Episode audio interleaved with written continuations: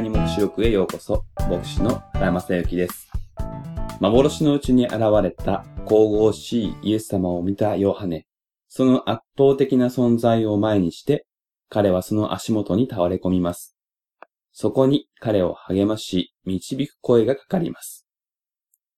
実は、このパターンは、ダニエル書をはじめとする目視文学の中で頻繁に見られるものです。ヨハネの目視録以外は、幻の中に現れ何かを告げるのは見つかいですが、それでも神々しい見つかいの前に意識を失い倒れ込む描写があります。そして見つかいに励まされて立ち上がり、神の啓示を受け取るのです。そのような文学に親しんでいる人たちが、このヨハネの目視録を読むと、一つの特徴に気づきます。恐れるなと言われる根拠が、ヨハネの目視録以外では啓示を受け取る人間にあるのに対して、ヨハネの目視録では、啓示を与える方の側にあるのです。少し詳しく見ましょう。一つ目の例は、ダニエル書10章10節から12節です。彼が幻に遭遇して倒れ込んだ後に、こう書かれています。それから彼は私に特別に愛されている人、ダニエルよ。私が今から語る言葉をよく理解せよ。そこに立ち上がれ。私は今あなたに使わされたのだ。彼がこの言葉を私に語っている間に、私は震えながら立ち上がった。彼は私に言った。恐れるな、ダニエル。あなたが心を定めて悟りを得ようとし、自分の神の前で自らを戒めようとしたその最初の日から、あなたの言葉は聞かれている。私が来たのは、あなたの言葉のためだ。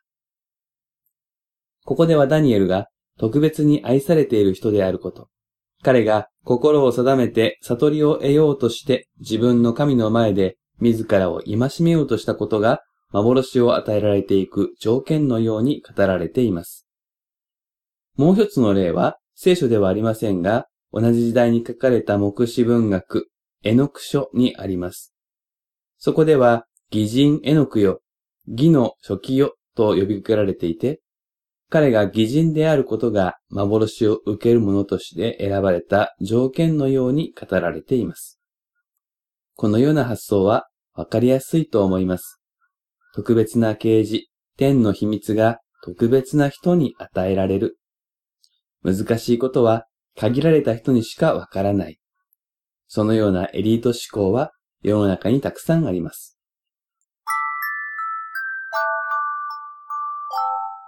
けれども、そういう背景を前提にすると、ここでヨハネの目視録は、際立った特徴を持っていることが分かってきます。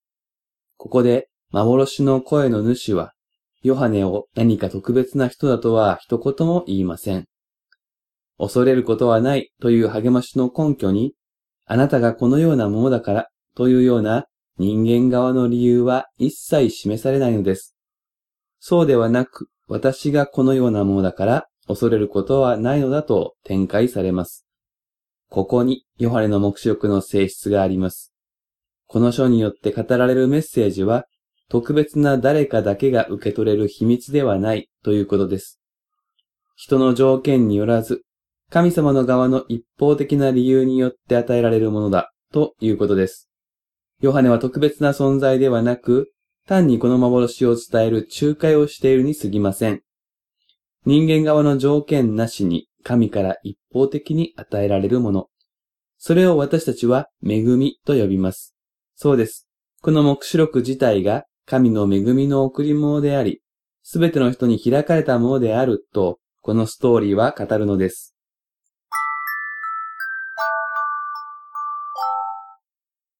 さて、この人の子のような方の自己紹介は、はじめに、私ははじめであり、終わりであり、生きているものであると語られます。はじめであり、終わりであるという表現は、旧約聖書に由来します。例えば、イザヤ書44章6節にこのようにあります。イスラエルの王である主、これをあがなう方。万軍の主はこう言われる。私ははじめであり、私は終わりである。私の他に神はいない。ですから、始めであり終わりであるとは事実上自分がイスラエルの王である主、ヤハウェであることを宣言するものです。そして同時に私の他に神はいないということもほのめかします。もちろんこれはヨハネにとっても目視録の最初の読者である七つの教会の人々にとっても分かりきっていることでした。しかし、自分が神であると主張するローマ皇帝のメッセージ、そのシンボルに取り囲まれている中で、もう一度聞き直さなくてはいけないメッセージでもありました。人間は取り囲まれるメッセージの影響を受けやすいものです。現代でしばしば問題視されますが、警察によって冤罪が生まれてしまうのは、繰り返し、お前がやっただろうと問い続けられた結果、やってもいないのに、私がやりましたと自白してしまうことがあるためです。間違ったメッセージであっても、権力のある人から繰り返し聞かされると、そうであるかのように思い込んでしまう弱さを私たちは持っています。そういうわけで、分かりきっていることであっても、改めて聞く、そのことは重要です。旧約聖書で掲示され、今や人の子のような方として現れた方、イエス様だけが、始めであり、終わりである。世界と歴史をはじめ、世界と歴史を集結させることのできる方。ただ一人の神であることを、私たちは何度も聞かなくてはいけないのです。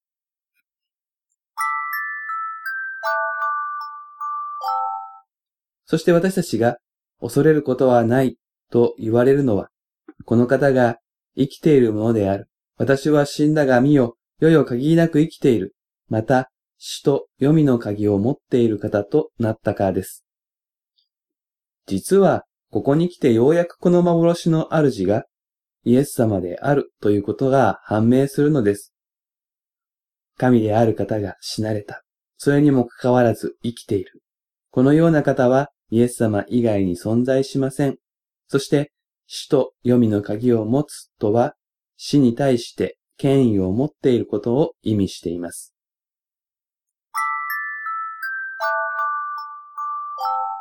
死は私たちの審判者として振る舞い、私たち人間が死の罰を受けるのに値するということを訴えてくるような存在です。この幻で言えば、清い神様を見たのだから、汚れた人間は死ぬべきだと死は訴えてきます。しかし、死と黄泉の鍵をイエス様が持たれたので、そのような訴えを退けることがおできになります。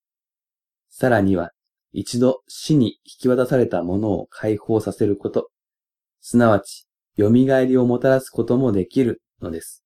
それが、死と黄泉の鍵を持つというシンボルが意味することです。これは、イエス様に元来備わっていた力ではありません。